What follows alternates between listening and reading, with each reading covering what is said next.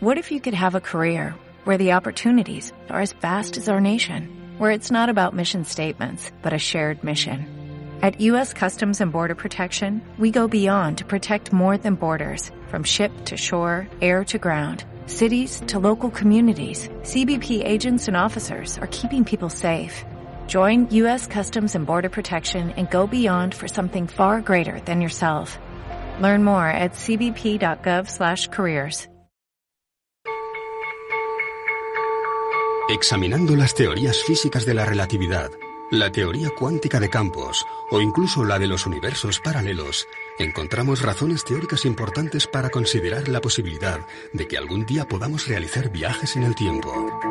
La gran paradoja se encuentra en que si efectivamente desarrollaremos tal tecnología en el futuro, en nuestro presente ya habríamos sido visitados por nosotros mismos una vez puesta en marcha esa supuesta máquina.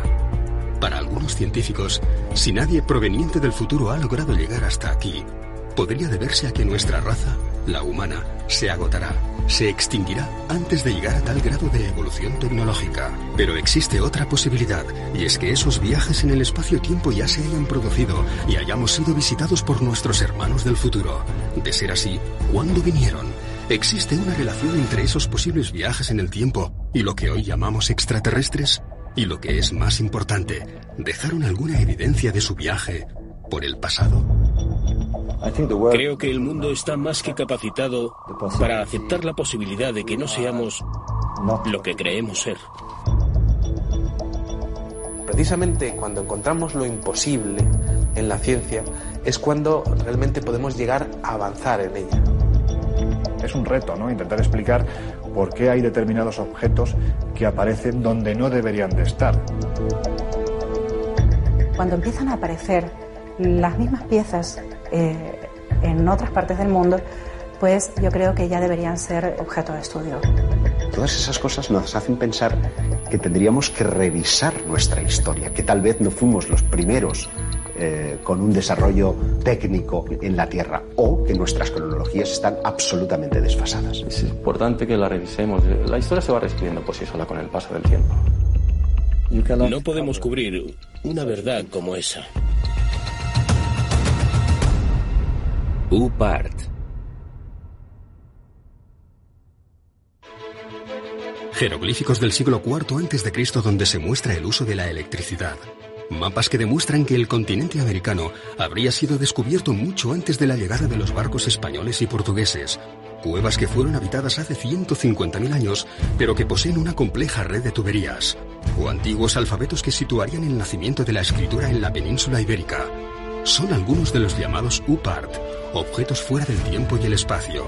Objetos que no pertenecen al lugar ni al momento en el que fueron encontrados son objetos tecnológicamente hablando que han sido encontrados en lugares pertenecientes a un periodo de la historia donde no deberían de estar, porque no había la tecnología en aquel tiempo como para desarrollar estos objetos. Lo curioso es cuando esos objetos no se resumen a uno, ni a dos, ni a tres, sino que estamos hablando de bastantes que son siendo encontrados. Se alejan un poco de lo que son los límites de los paradigmas históricos aceptados por nosotros, por los ámbitos académicos. Son objetos que aparecen en contextos eh, espaciales o temporales extraños, alejados de los paradigmas históricos eh, conocidos o que demuestran algún tipo de tecnología más avanzada de lo normal para su tiempo y, y su espacio. Y constituyen un reto para la ciencia que los discrimina porque no tiene cómo catalogarlos, pero también para los propios especialistas porque nos lleva a preguntarnos muchas veces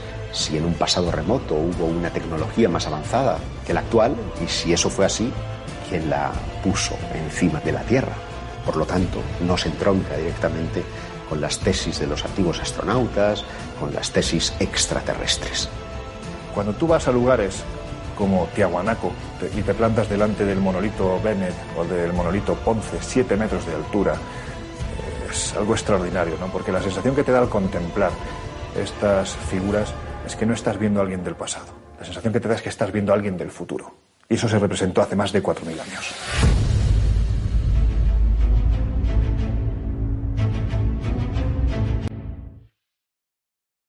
A principios de los años 70, en la mina de carbón de Ottosdal, en Sudáfrica, se trabaja sobre un estrato de 2.800 millones de años. Los mineros, todos ellos locales, han encontrado unas extrañas bolitas metálicas. La roca de la que proceden corresponde a una era en la que supuestamente no existía ningún tipo de vida inteligente.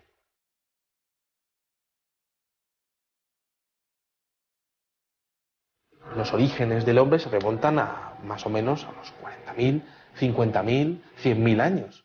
Estamos hablando de una cantidad de tiempo lo suficientemente importante como para desestimar cualquier tipo de intervención humana en su proceso de creación. Me parece delirante la, cronología, porque es que la cronología que tienen no existía ni el primer continente conocido por nosotros, que es de hace 1.100 millones de años, me parece.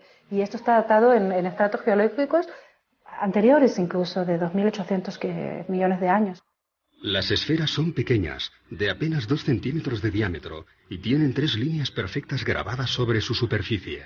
Están completamente pulidas, algunas de ellas tienen unas líneas paralelas, tres líneas paralelas, y quizá lo curioso sea que parecen un producto terminado. El problema es quién estaba manufacturando productos hace tres millones de años. No son naturales. La naturaleza hace formas muy caprichosas, pero aquellos surcos así, eh, para mí esos surcos no son, no son naturales, son hechos por alguien. Michael Cremo y Richard Thompson, tras someterlas a estudio, llegaron a la conclusión de que no podían ser de origen natural. Su exterior está formado por una aleación de acero y níquel imposible de encontrar en la naturaleza. Son líneas extremadamente perfectas y su interior parece estar hueco. En el momento en que hicieron un análisis por rayos X empezaron a encontrar con que el núcleo de las esferas tenía mm, peso negativo o densidad negativa. Así que eso es antimateria. Algunas de las esferas diseccionadas albergaban en su núcleo un material esponjoso desconocido que al entrar en contacto con el oxígeno se desvanecía rápidamente. Pero además tienen una marquita en su ecuador y tienen un agujero. ¿Será que fueron las semillas de vida aquí en el planeta Tierra? ¿Podrían ser las transportadoras de las semillas de vida para nuestro planeta? Se encontraron algunas moléculas orgánicas en su interior. Por tanto, podría ser una explicación de la teoría de la panspermia. Podrían haber sido depositadas aquí hace millones de años para dar lugar a toda la biodiversidad que conocemos hoy en día. El Instituto Espacial de California, tras varios análisis, declaró, el equilibrio es tan perfecto que excede nuestras actuales tecnologías de medición. Mientras que los estudios de la NASA concluyeron que el único modo de crear un objeto similar, si existiese la tecnología para hacerlo, sería bajo gravedad cero. A pesar de los datos obtenidos, las esferas de Sudáfrica no han sido nunca consideradas como objeto de estudio para la ciencia más clásica y ortodoxa. Para estos estamentos se trata de un simple capricho de la naturaleza. Curiosamente, de ser así, estaríamos ante el primer caso en que la comunidad científica internacional afirma que la naturaleza ha generado formas perfectas. Todos los grandes descubrimientos de la humanidad parecen tener algún tipo de relación con quienes nos visitan. Sin ir más lejos, parecen intervenir en el descubrimiento de la Hispaniola, en el descubrimiento de América, porque cuando Colón, eh, la noche antes de ese 12 de octubre de 1492, está surcando las aguas, refleja en su libro de bitácora que unas extrañas luces están por encima de las velas de su embarcación. ¿Qué podían ser sino objetos no identificados. Si tú te vas al archivo de Indias, tienes muchas crónicas, especialmente las más interesantes son las de Pedro Cieza de León, que fue el que acompañó a Pizarro durante toda la conquista. Y ahí tienes historias rayanas con lo ufológico, o por lo menos que a día de hoy, en, en nuestro siglo XXI, seguramente más de uno interpretaría con la aparición de un objeto luminoso en los cielos. ¿no? Por ejemplo, cuando Pedro Cieza de León es el primero que describe en el desierto de Nazca hay unas extrañas líneas que, bueno, pues que los nativos van allí para venerar, para adorar. Pero lo que es curioso es cuando Pedro Cieza de León se sube a una de las lomas donde mejor se ve alguna de las, de las figuras y asegura que los nativos y él empiezan a observar una serie de soles que se mueven en los cielos. Es decir, hay algo en el cielo que no es un solo sol, sino que hay más que se están moviendo y que parecen estar jugando alrededor de, ese enigma tan maravilloso y tan descomunal como son las, las, líneas de Nazca. Y esto está escrito en las crónicas de Indias, ¿no? Por lo tanto, parto de la idea de que en aquel momento, más que alucinaciones, pues algo deberían de estar viendo. Y ese algo, como decía Cieza de León, eran soles que se movían en el cielo.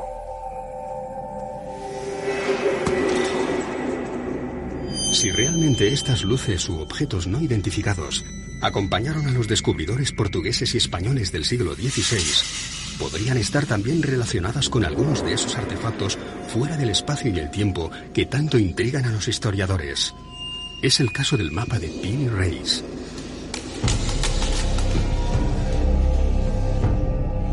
Nueve años después del descubrimiento de América, un corsario llamado Kemal Reis capturó siete naves junto a las costas españolas.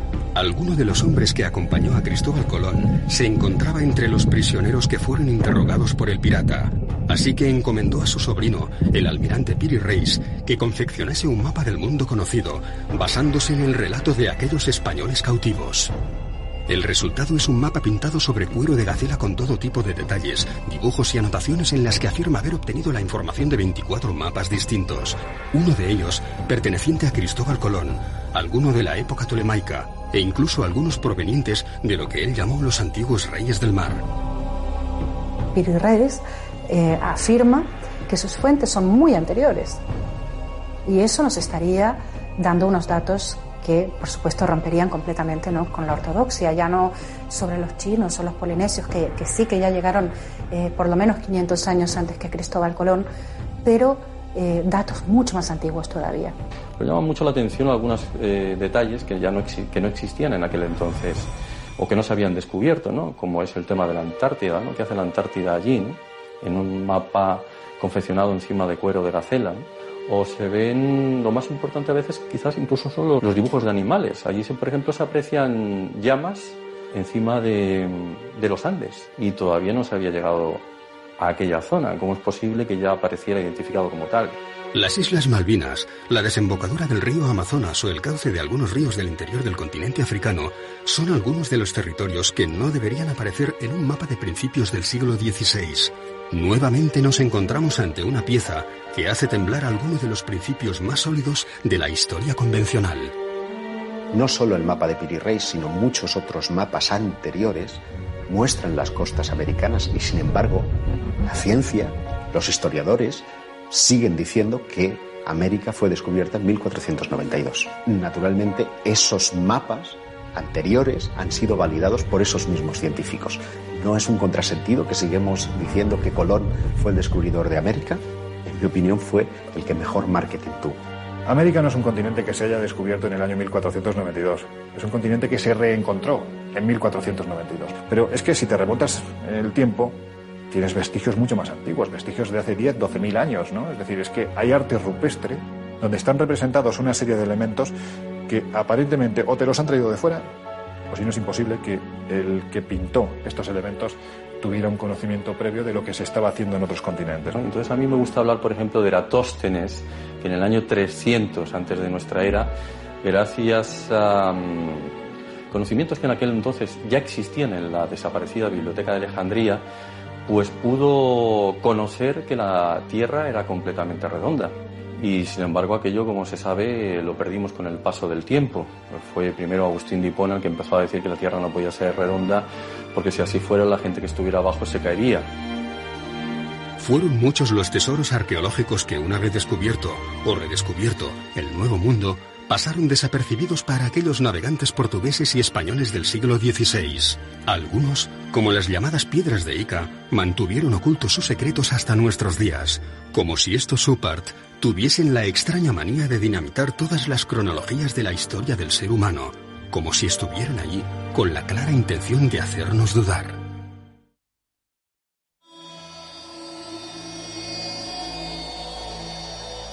Quizá otro de los oparts más interesantes de la historia eh, venga de las piedras de Ica. Estos son unas piedras, unos cantos rodados que están eh, marcados, que están pulidos, perfectamente pulidos y que tienen unos extraños dibujos en, en su interior. Esas piedras están mostrando diferentes estados del desarrollo de diferentes dinosaurios. Están exponiendo conocimientos muy exhaustivos sobre operaciones prácticamente a corazón abierto. Grandes dinosaurios que están siendo cazados por los hombres de aquella época. Triceratops o plesiosaurios en esas piedras. Entonces, ¿cómo conocían la existencia de esos monstruos si es que no los habían visto en algún momento? Están mostrando a una auténtica batalla entre seres humanos y dinosaurios, algo que es imposible de pensar para, la, ciencia, para la ciencia actual. La historia que se cuenta en esas piedras de Ica es eh, prácticamente ciencia ficción. Fueron descubiertas en Perú en 1966 por el doctor Cabrera, hombre de ciencias que rápidamente se percató de que las escenas que contenían no podían haber sido descritas por una cultura anterior al descubrimiento. La mayor colección de esas piedras, más de 300, se encuentra hoy en día en Barcelona. Transfusiones de sangre, trasplantes de órganos, lentes, catalejos e incluso telescopios. Para el doctor Cabrera solo cabían dos opciones o una antigua civilización poseía una tecnología capaz de romper con todas las cronologías oficiales de nuestra evolución, o alguien proveniente de las estrellas y de un mundo infinitamente más desarrollado que el nuestro, les hizo entrega de estos conocimientos hace miles de años. Una de las piedras muestra que de una mujer embarazada, de la sangre de una mujer embarazada, va eh, una especie de sonda y que está comunicada con una persona a la que le están haciendo una extracción de corazón. Eh, eh, cuando se descubrieron esas piedras no se sabía que la sangre de las embarazadas podría mejorar y evitar el tema del rechazo a órganos nuevos. Eso no se sabía cuando se estaban extrayendo esas, esas piedras. Y en esas piedras, encontradas en estratos que tienen millones y millones de años, aparece perfectamente descrita. Si tenemos que barajar la posibilidad de que hace miles de años alguien hacía trasplantes de órganos y no solo eso, además el paciente no se le moría, estamos hablando de alguien con una tecnología excesivamente avanzada. ¿Quién puede ser? Sinceramente, a mí salvo los dioses no se me ocurre nadie más.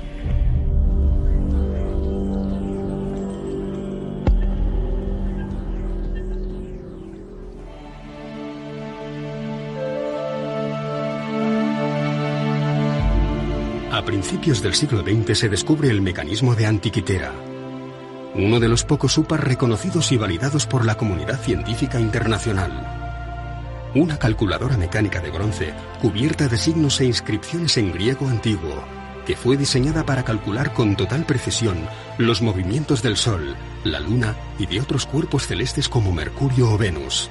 Podía predecir eclipses e incluso mostraba órbitas de planetas desconocidos en las fechas en las que fue datado. El artefacto fue rescatado de las profundidades del mar, de los restos de una embarcación griega del año 150 a.C. ¿Cómo es posible que un mecanismo con un sistema de transmisión aparezca en la época de los griegos? Se supone que son las cadenas de transmisión aparecen durante la Revolución Industrial, hacia el siglo XVIII aproximadamente. Y al conformar las piezas, al unirlas como si fuera un puzzle que nos venía ni más ni menos que de 2000 años atrás, se dieron cuenta de que aquello era lo más parecido a un reloj astronómico. Con lo cual es imposible, porque algo parecido no aparece hasta plena Edad Media, es decir, unos 1100 años más tarde, cuando empiezan a aparecer los primeros relojes mecánicos. ¿no? La pieza esa en particular presenta elementos del siglo XVI. Cuando se ha puesto en marcha, máquinas hechas a imagen y semejanza del mecanismo antiquitera, pues se ha visto que con ese mecanismo se pueden seguir los movimientos de planetas desconocidos hasta el siglo XVI. Entonces, por eso es un OPER, porque aparece en un contexto del siglo II antes de Cristo una máquina en la que se puede observar los movimientos de planetas desconocidos entonces. Lo que denotaba este hallazgo es que había servido pues por ejemplo, para calcular los eclipses, los movimientos de los planetas, los movimientos del Sol, de la Luna, fenómenos astronómicos como solsticios, como equinoccios, en un tiempo en el que en teoría ese objeto no tenía que existir. ¿Qué hace una máquina propia de la revolución industrial en un barco anterior a nuestra era? Todo parece indicar que nuestros antepasados poseían un grado de conocimientos mucho más elevados de lo que podamos imaginar. Y siendo así, ¿quién puso en sus manos conocimientos del futuro? Para algunos, una inteligencia no terrestre pudo haberlos instruido. Para otros, deberíamos contemplar la posibilidad real de que pronto realizaremos viajes en el tiempo. Y para la mayoría, nos encontramos ante muchos interrogantes que simplemente no tienen explicación. Few minutes. Two minutes, ten seconds and counting. Oxidize the tanks from the second and third stages. Now have pressurized. T minus one minute, 35 seconds. The third stage completely pressurized. T minus. Cuando aterrizamos sobre la Luna, yo estaba aquí en España en el 69. Creo que todos nosotros pensábamos, ¿y si encuentran algo en la Luna? No tiene por qué ser un platillo volador. Todo lo que necesitaban encontrar era un arañazo que fuera artificial. Solo una marca que fuese artificial. No debería estar ahí. Eso cambiaría por completo lo que sabemos sobre nosotros y sobre el universo. La idea de que podamos encontrar uno de estos arañazos, no solo sobre una piedra terrestre, sino sobre alguno de los cuerpos celestes a los que poco a poco vamos acercándonos, es lo suficientemente inquietante como para que incluso la Asamblea General de las Naciones Unidas haya llegado a contemplarla. En 1992, el profesor Richard Hoagland expuso para la Asamblea todos los datos conocidos hasta el momento acerca de los restos arqueológicos con los que ya se habían topado algunas de nuestras ondas espaciales. Hoagland fue compañero de la universidad del famoso astrofísico Carl Sagan. Trabajó como consultor para la NASA y para la cadena de televisión CBS, acompañando todas las grandes misiones espaciales, como la Mariner, la Voyager o la Pioneer.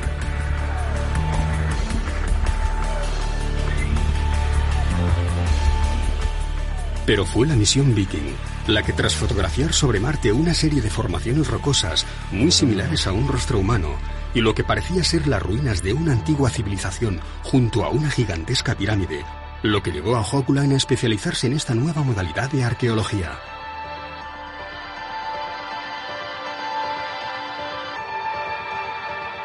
y en un seguimiento de aquello que encontró en Marte acerca de una posible civilización avanzada varios millones de años atrás que podrían tener relación con nosotros. Ellos mismos podrían ser humanos. Que esa civilización haya dejado marcas en otros puntos del sistema solar. Le pareció interesante el hecho de que la NASA y la ESA mostraran gran interés en el estudio de un determinado asteroide alrededor de Marte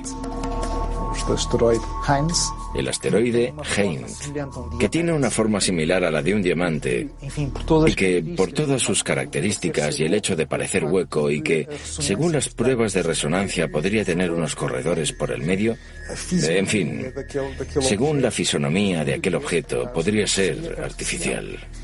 ¿Y por qué este interés tan grande en estudiar de diferentes... ¿Por qué ese interés por estudiar desde diferentes puntos de vista este pequeño asteroide? Siguiendo la hipótesis de que podría ser artificial, podría haber sido una estación espacial que estuviera allí como una ruina ambulante, aún en los tiempos de hoy, muy destruida pero aún a la deriva, a la espera de que alguien la encuentre. Si queremos, ya la encontró la NASA.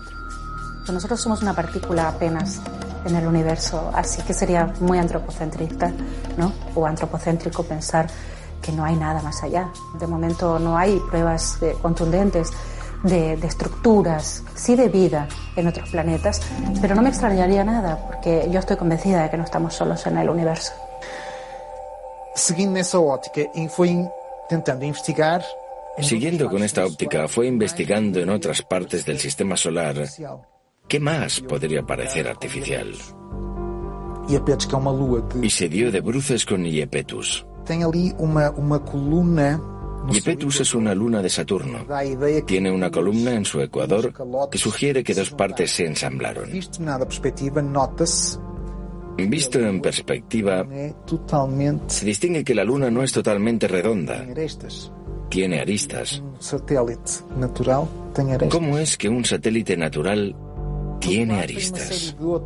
Por otro lado, tiene una serie de pequeñas semejanzas con una estructura que estuviera cediendo. Buscó ejemplos de otras estructuras hexagonales para dar a entender que aquello efectivamente podría ser artificial, haber sido construido desde dentro con diferentes hexágonos, formando una estructura que habría ido cediendo a lo largo de millares y millares y millares de años. Es gracioso también su parecido con la llamada estrella de la muerte de George Lucas, de la película La Guerra de las Galaxias. Y él cuestiona, ¿qué sabía George Lucas que nosotros no sabemos? Levanta varias hipótesis. Aquello podría ser una base científica, podría ser un hotel. Él lo llama Luna con vistas, un lugar único en el sistema solar, con vistas al gran planeta Saturno. Algo espectacular.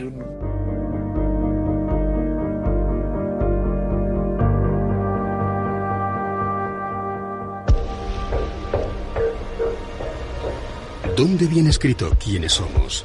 O mejor dicho, ¿dónde viene escrito quiénes fuimos? Puede que aún no hayamos encontrado la pieza arqueológica definitiva, pero da la sensación de que cuanto más excavamos y removemos nuestro pasado, más preguntas desenterramos. Está admitido que el nacimiento de la escritura está en torno al 3500 a.C. en la región de Mesopotamia. Pero sin embargo, algunos hallazgos inquietantes hacen preguntarnos y cuestionarnos si esa datación es fidedigna, porque por ejemplo, en Francia como en Portugal hemos encontrado alfabetos que parecen aludir a que el inicio de la escritura habría entrado por la península ibérica. En Albaón, a finales del siglo XIX, eh, por allá por 1895 y hasta 1903, se eh, encontraron en las inmediaciones de Dólmenes algunas eh, piedras eh, zoomorfas y antropomorfas que presentaban unos grabados parecidos a los de los signos iberotartésicos. Con figuras, con figuras antropomórficas, zoomórficas, montando animales. Pero también, y es lo más importante, un conjunto de inscripciones muy próximas a un alfabeto. Por el contexto en el que fueron encontrados, porque esto sí que fue encontrado en un contexto arqueológico, y parecían tener casi 6.000 años, o sea, las, dataron en el 4000 antes de Cristo. Esto, pues claro que rompería con el eh, típico paradigma de que la escritura nació en Mesopotamia. Podría haber nacido en la península ibérica.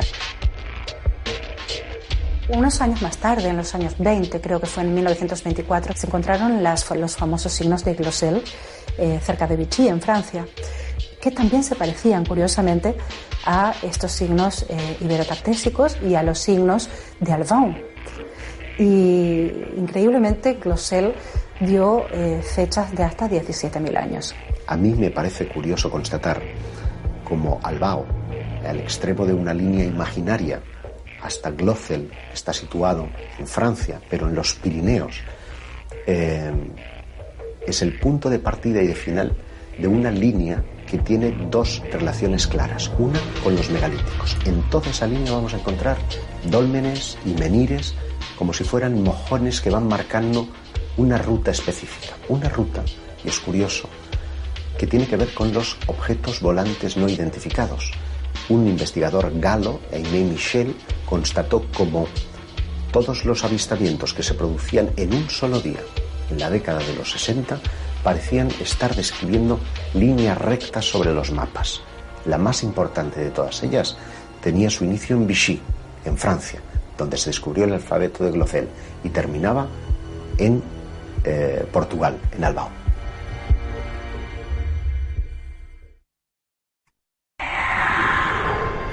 Ser que estaba de espaldas a él se da la vuelta y se encuentra a sí mismo.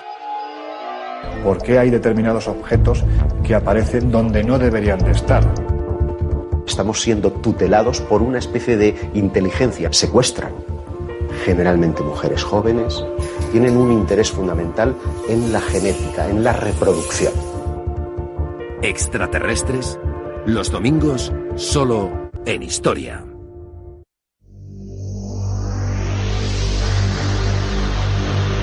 Uno de los oparts más interesantes es un tornillo que encontraron en una región de, Rusia. Encontraron unas piedras que tenían 300 millones de años.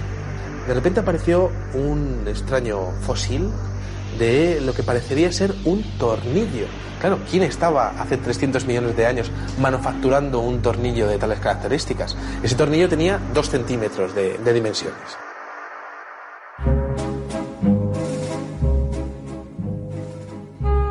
Tres siglos antes del nacimiento de Cristo, el pensador griego Arquitas de Tarento inventa el tornillo. Y por insignificante que pueda parecernos hoy en día, gracias a él nos convertimos en una especie tecnológicamente inigualable. Todo lo que inventamos necesita algún tornillo para mantenerse en pie. Aquella pieza encontrada en Rusia podría haber sido construida hace 300 millones de años. El ser humano no poblaría la Tierra hasta 250 millones de años más tarde. Es simplemente imposible. Ninguno de estos objetos debería estar donde fue encontrado. Viajes en el tiempo, civilizaciones perdidas hace millones de años o restos de algún tipo de visita proveniente de otro planeta muy similar al nuestro. Nos encontramos ante un nuevo eslabón perdido o simplemente ante el tornillo que nos falta.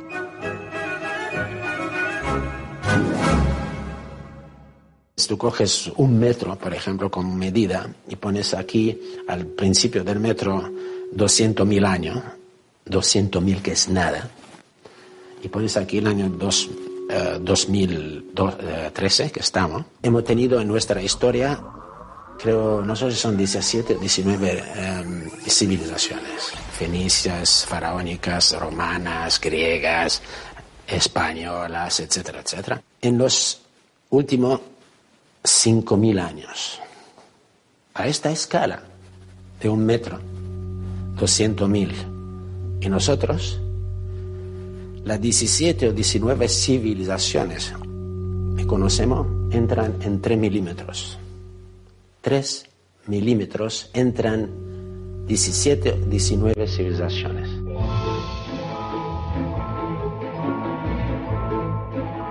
A principios del pasado siglo, se generalizó la creencia de que el ser humano ya había inventado todo lo que se podía inventar. Aún no existían los relojes digitales resistentes al agua, ni los ordenadores personales, ni la fregona.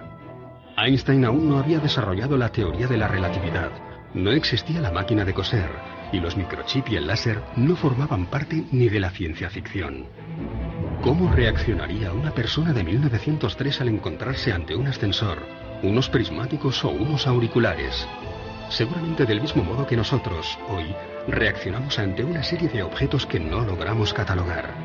Los UPART no solamente ponen en jaque a la ciencia más convencional, sino que desafían toda la lógica de nuestro evolucionado siglo XXI. Esto es un teléfono móvil que mi hija que llama eso un dinosaurio, pero en fin, es un teléfono móvil. Si yo cojo este teléfono móvil y lo, y lo voy atrás en el tiempo, no mucho, a 70 años, y tengo una mesa de cuatro genios, von Braun, Oppenheimer, Fermi, Einstein, y le pongo eso en la mesa. Y lo miran, le digo, ¿qué es? Son genios, cuidado no sabe. Desde siempre creo que el ser humano ha tenido miedo a lo desconocido, ha tenido eh, temor a los cambios, a la evolución de sus creencias. Por lo tanto, yo creo que no es nada raro que ante la aparición de un OPART sientan este miedo, porque esto podría traspasar los límites de los paradigmas históricos que eran aceptados hasta entonces. Si encontramos un artefacto que pueda probar. ¿Quién sabe? Que ha habido visitas extraterrestres. La gran pregunta es cómo y quién se va a hacer cargo de ello. Entonces es incómodo para la ciencia, pero es incómodo también para los especialistas más heterodoxos.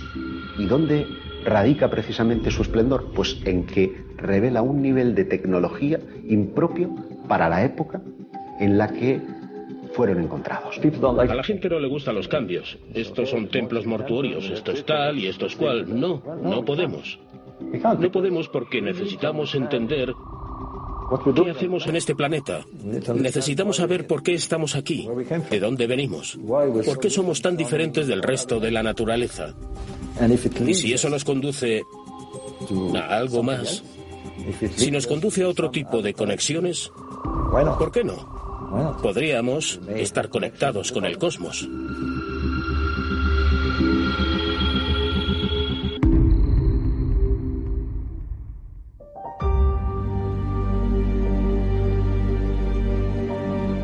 En 1995, un equipo ruso hace un sorprendente hallazgo. Una enorme losa de piedra que parece mostrar un mapa tridimensional de los montes Urales.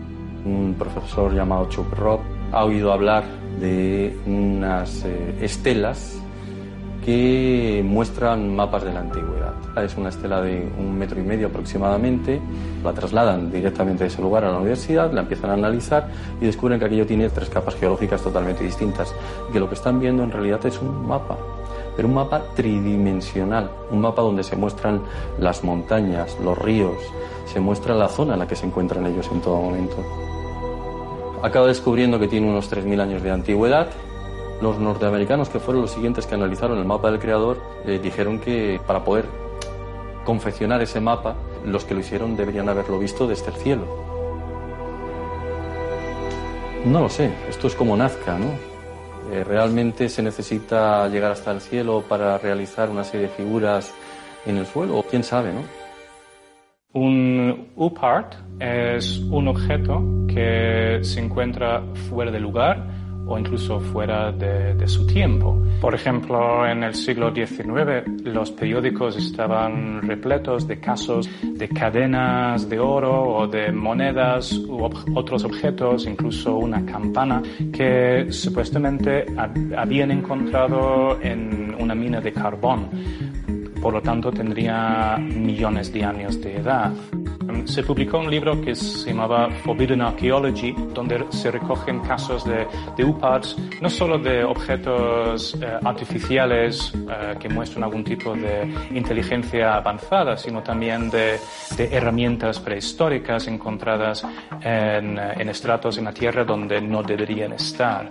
Este libro es muy interesante porque muestra la posibilidad de que las eh, civilizaciones empezaron muchos años quizás un millón de años antes de, la aparición del hombre en la Tierra, según las teorías oficiales. Uno de los casos recogidos en el libro de la arqueología prohibida es el de una pequeña lente de vidrio extraída por los arqueólogos en Egipto.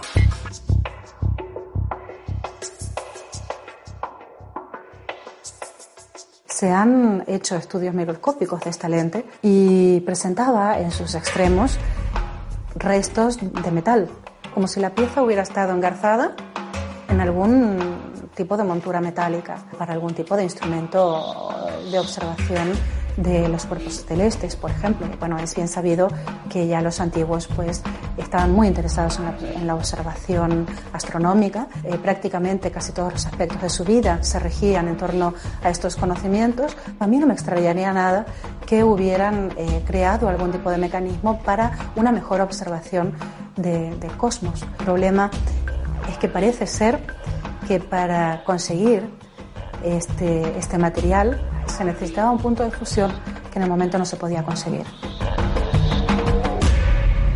El punto de fusión necesario para crear una de estas lentes solo podría obtenerse con la ayuda de la electricidad. Pero como sabemos, los egipcios no conocían la electricidad.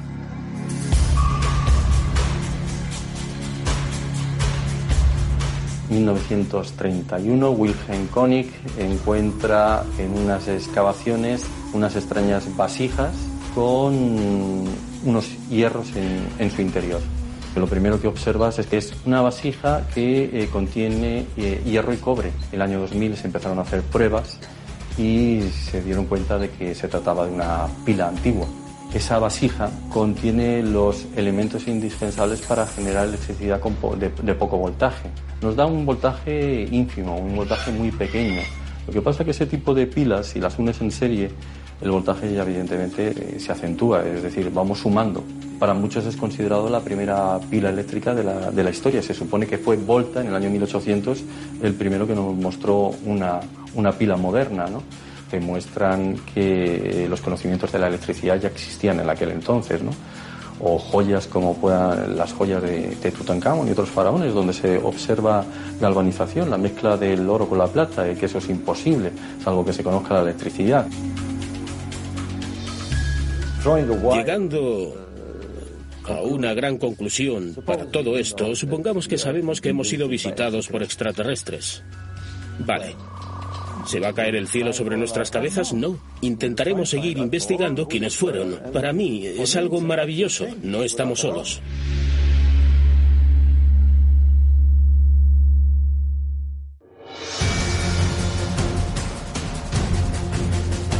Hallazgos arqueológicos provenientes del pasado que solo pudieron haberse construido en el futuro. Mapas, escritos, extraños artefactos que nos hablan de piezas imposibles de encajar en los libros de historia. Nos encontramos ante las posibles evidencias de que nuestra tecnología será capaz de viajar en el tiempo. ¿Alguien, antes que nosotros, pudo haber poblado este mismo planeta? ¿O simplemente pasaron por aquí de visita?